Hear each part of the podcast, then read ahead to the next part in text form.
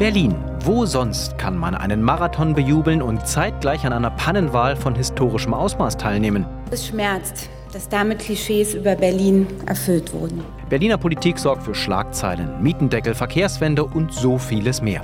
Was an der Spree politisch debattiert und beschlossen wird, das kann Maßstäbe in ganz Deutschland setzen oder spektakulär scheitern. Sie sind träge geworden, sie haben sich verbraucht. Sie tun so, als gehöre ihnen die Stadt. Während gleich nebenan in Brandenburg der Klimawandel die Wälder abfackelt, ambitionierte Tech-Konzerne für Furore sorgen und man schon mal vergeblich auf die Bahn wartet.